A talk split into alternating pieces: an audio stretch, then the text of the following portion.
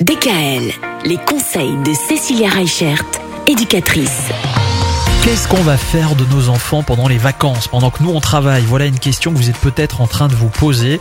Bon, la bonne nouvelle, c'est que c'est pas, pas encore trop tard pour y penser.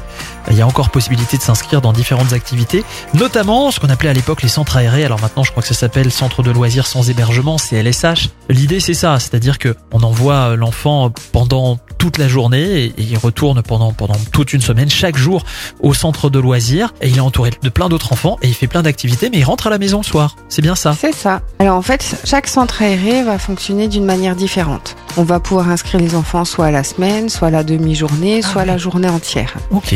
Il faut savoir que les centres aérés, c'est pour les enfants à partir de 3 ans et c'est jusqu'à 13 ans environ. Pour les ados, il existe plutôt des animations euh, qui sont euh, plus ponctuelles par rapport aux différentes mairies. Alors les activités, elles sont variées. hein. On va aussi pouvoir faire du sport, des sorties, des travaux manuels. Ce qui va être intéressant, c'est que certains centres aérés peuvent aussi être basés sur le soutien scolaire. Ouais. Donc on rappelait hein, que pendant les euh, ben, les enfants ils perdent jusqu'à 40% des apprentissages de l'année.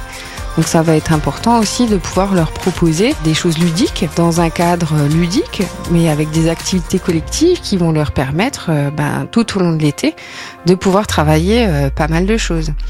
Ce qui est intéressant aussi, c'est que les centres aérés, du coup, ont besoin d'un agrément qui est accordé par, par la, la direction départementale de jeunesse et sport qui répond à de nombreux critères de qualité pour que vos enfants ben, soient bien encadrés, soient bien protégés.